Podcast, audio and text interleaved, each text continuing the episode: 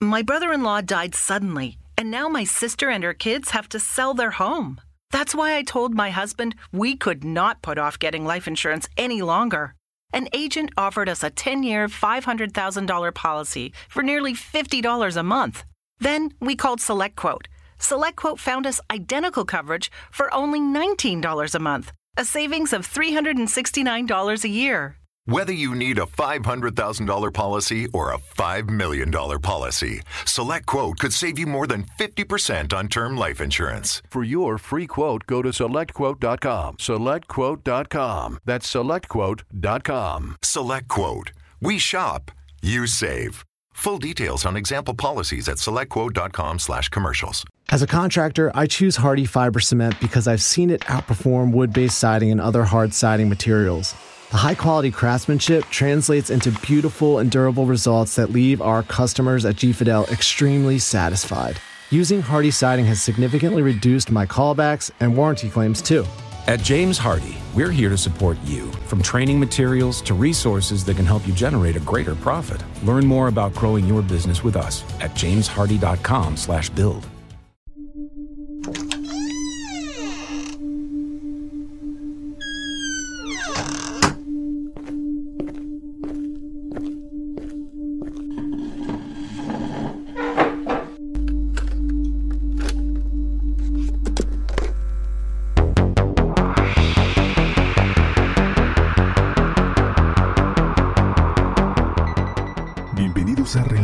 Para no dormir, las historias más oscuras toman vida.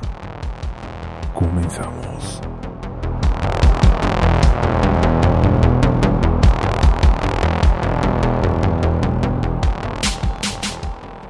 Hola amigos, ¿qué tal? ¿Cómo están? Antes de comenzar quiero agradecer a todos los que nos han estado siguiendo, ya que gracias a ustedes, este pequeño podcast ya cuenta con más de 10.000 seguidores en Spotify.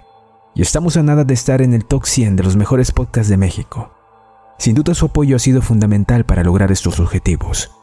Pero bueno, ahora sí vamos con el siguiente caso, que es algo turbio, que ocurrió en Japón. Y este estará a cargo de mi amigo y nuevo miembro de Relatos para no dormir, Alejandro Mora. Los dejo con el caso de Junko Furuta. El mundo que nos rodea en ocasiones resulta más tenebroso que aquellas películas o libros que nos erizan la piel. Uno de estos casos es el de Junko Furuta. Furuta nació en Misato, prefectura de Saitama. Cuando era adolescente asistió a la escuela secundaria Yashio Minami y trabajó a tiempo parcial fuera del horario escolar. Ella vivía con sus padres, su hermano mayor y su hermano menor. Antes de su secuestro, había aceptado un trabajo en una tienda de electrónica, donde planeaba trabajar después de graduarse. Furuta fue descrita como una estudiante seria en la escuela secundaria, con altas calificaciones y ausencias muy poco frecuentes. Ella había estado trabajando a tiempo parcial en una fábrica de moldeo de plástico dos veces por semana desde octubre de 1988. Planeaba ahorrar algo de dinero para un viaje de graduación. El día de su secuestro, se decía que esperaba con ansias el episodio final de una serie dramática japonesa. El 25 de septiembre de 1988, Miyano y su amigo Nobuharu Minato deambularon por Misato con la intención de robar y violar a mujeres locales. A las ocho y media de la noche, vieron a Furuta yendo en bicicleta a su casa después de que ella terminó su trabajo de medio tiempo. Bajo las órdenes de Miyano, Minato pateó a Furuta de su bicicleta e inmediatamente huyó de la escena. Bajo el pretexto de que era una coincidencia de que había presenciado este ataque, se acercó a Furuta y le ofreció llevarla a su casa a salvo. Furuta al aceptar esta oferta no sabía que Miyano la estaba llevando a un almacén cercano, donde reveló sus conexiones con Yakuza. Miyano amenazó con matarla cuando la violó en el almacén, y una vez más en un hotel cercano. Desde el hotel, Miyano llamó a Minato y a sus otros amigos, Yo Ogura y Yasushi Watanabe, y se jactó de la violación. Según los informes, Ogura le pidió a Miyano que la mantuviera en cautiverio para permitir que numerosas personas la asaltaran sexualmente. El grupo tenía antecedentes de violación en grupo y recientemente habían secuestrado y violado a otra niña que fue liberada después. Alrededor de las 3 de la mañana, Miyano llevó a Furuta a un parque cercano, donde Minato, Ogura y Watanabe estaban esperando. Habían recogido la dirección de su casa de un cuaderno en su mochila y le dijeron que sabían dónde vivía y que los miembros de la Yakuza matarían a su familia si intentaba escapar. Los cuatro muchachos la dominaron y la llevaron a una casa en el distrito de Ayase, de Adachi, donde fue violada en grupo. La casa, que era de propiedad de los padres de Minato, pronto se convirtió en su lugar habitual de pandillas. El 27 de noviembre, los padres de Furuta contactaron a la policía sobre la desaparición de su hija. Para desalentar la investigación, los secuestradores la obligaron a llamar a su madre. Se vio obligada a decir que había escapado, que estaba a salvo y que se quedaba con un amigo. Furuta también se vio obligada a pedirle a su madre que detuviera la investigación policial sobre su desaparición. Cuando los padres de Minato estuvieron presentes, Furuta se vio obligada a hacerse pasar por la novia de uno de los secuestradores. Más tarde, abandonaron esta pretensión cuando quedó claro que los padres de Minato no los denunciarían a la policía. Los Minato declararon que no intervinieron porque eran conscientes de las conexiones yakuza de Millano y temían represalias, y porque su propio hijo era cada vez más violento hacia ellos. El hermano de Minato también estaba al tanto de la situación, pero no hizo nada para evitarlo. Furuta permaneció cautiva en la residencia de Minato durante 40 días, tiempo durante el cual fue abusada, violada y torturada. El grupo responsable también invitó y alentó a sus otros amigos yakuza a atormentar a Furuta. Más tarde se dijo que más de 100 hombres habían participado en la violación y la tortura. Según las declaraciones de los jóvenes en el juicio, los cuatro violaron y vejaron a Furuta de diversas maneras. Entre ellas figuran la introducción de cuerpos extraños, incluyendo una barra de hierro en su vagina. La obligaron a beber su propia orina, la alimentaron con cucarachas, inserción de artefactos pirotécnicos en su recto y posteriormente prenderlos. Forzar a Furuta a masturbarse frente a ellos y obligarla a bailar y cantar canciones mientras la golpeaban. También amputaron uno de sus pezones con un alicate y le perforaron los senos con agujas de coser. Le tiraron mancuernas en el estómago la quemaron con cigarrillos y mecheros. Una de estas quemaduras fue un castigo por intentar llamar a la policía.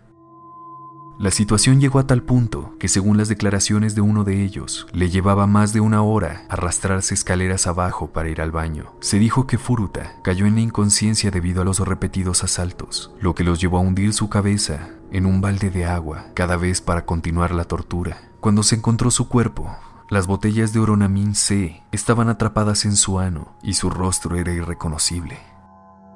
También se descubrió que estaba embarazada, a pesar del daño severo en su útero. Algunos de los cómplices han sido identificados oficialmente, incluidos Tetsuo Nakamura y Koichi Ihara, quienes fueron acusados de violación después de que se encontró su ADN en y dentro del cuerpo de la víctima.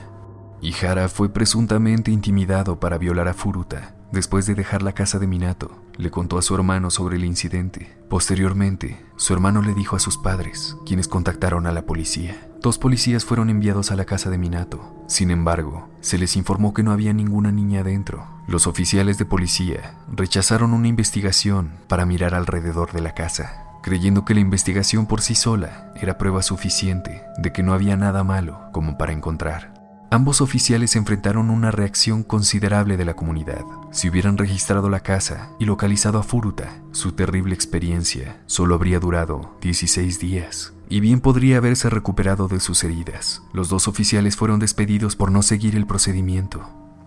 A principios de diciembre, Furuta intentó llamar a la policía, sin embargo, fue descubierta por Millano antes de que pudiera decir algo. Cuando la policía volvió a llamar, Millano les informó que la llamada de emergencia original fue un error. Como castigo por contactar a las autoridades, los atacantes de Furuta rociaron sus piernas y pies con un líquido más ligero y les prendieron fuego. También empujaron una botella grande en su ano, causándole un sangrado severo. Según los informes, tuvo convulsiones. Durante su juicio declararon que pensaban que estaba fingiendo el ataque epiléptico, por lo que la prendieron en fuego nuevamente. Sobrevivió a estas heridas y continuó siendo violada y torturada. Se informó que Furuta le pidió a sus captores en múltiples ocasiones que la mataran y acabaran con esto, pero se negaron. En cambio, la obligaron a dormir afuera durante el invierno y la encerraron en un congelador.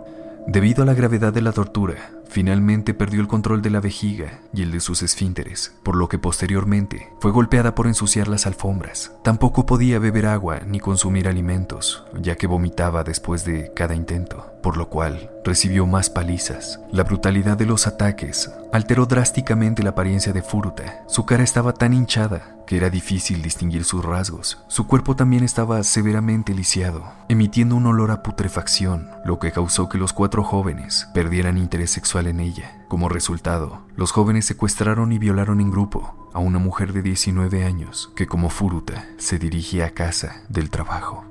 El 4 de enero de 1989, Junko fue retada a jugar Mahjong. Después de perder un juego, Hiroshi Miyano decidió desahogar su ira con Furuta. En este punto, Furuta apenas estaba viva. Debido a la frustración, los muchachos la golpearon con una barra de hierro, la patearon y golpearon, y colocaron dos velas en sus párpados, quemándolos con la cera caliente. La pusieron de pie y le golpearon los pies con un palo. En este punto, ella cayó sobre una unidad estéreo y colapsó en un ataque de convulsiones. Como estaba sangrando profusamente y el pus emergía de sus quemaduras infectadas, los cuatro muchachos se cubrieron las manos con bolsas de plástico que estaban pegadas con cinta adhesiva en sus muñecas. Continuaron golpeándola y dejaron caer una pelota de ejercicios de hierro sobre su estómago varias veces. Le vertieron líquido para encendedores sobre los muslos, los brazos, la cara y el estómago, y una vez más le prendieron fuego. Furuta supuestamente hizo intentos de apagar el fuego, pero gradualmente dejó de responder. Según los informes, el ataque duró dos horas. Furuta finalmente sucumbió a sus heridas y murió ese día. Menos de 24 horas después de su muerte, el hermano de Nobuharu Minato lo llamó para decirle que Furuta parecía estar muerta Temerosos de ser penalizados por el asesinato, el grupo envolvió su cuerpo en mantas y lo metió en una bolsa de viaje. Luego pusieron su cuerpo en un tambor de 55 galones y lo llenaron con concreto húmedo. Alrededor de las 8 de la noche, cargaron y finalmente depositaron el tambor en un camión de cemento en Koto, Tokio. El 23 de enero de 1989, Hiroshi Miyano y Yo Ogura fueron arrestados por la violación en grupo de la mujer de 19 años que habían secuestrado en diciembre. El 29 de marzo, dos agentes de policía fueron a interrogarlos, ya que se había encontrado ropa interior femenina en sus direcciones. Durante el interrogatorio, uno de los oficiales llevó a Miyano a creer que la policía estaba al tanto de un asesinato cometido por él. Pensando que yo, Ogura, había confesado los crímenes contra Furuta, Miyano le dijo dónde encontrar el cuerpo. La policía quedó inicialmente perpleja por la confesión, ya que se referían al asesinato de una mujer diferente y su hijo de siete años, que ocurrió nueve días antes del secuestro de Furuta. Ese caso sigue sin resolverse hasta el día de hoy. La policía encontró el tambor que contenía el cuerpo de Furuta al día siguiente,